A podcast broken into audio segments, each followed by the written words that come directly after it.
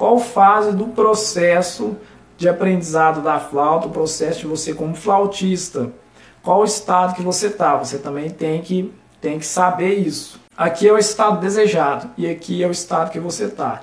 Você sabendo, por exemplo, o estado desejado aqui, às vezes o estado que eu estou é aqui, está bem perto, ou às vezes é bem longe. Então eu tenho que saber onde eu estou para quê?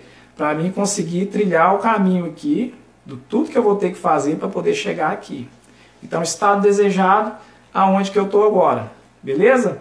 Então, isso é a primeira coisa que você tem que entender. Não fique estudando por estudar, não fique, ah, eu estou tocando aqui e qualquer coisa tá bom. Porque aí você vai perder tempo, vai se frustrar e não vai atingir seus objetivos. E aí o, o estudo do instrumento ele fica é, é, desgastante e fica chato.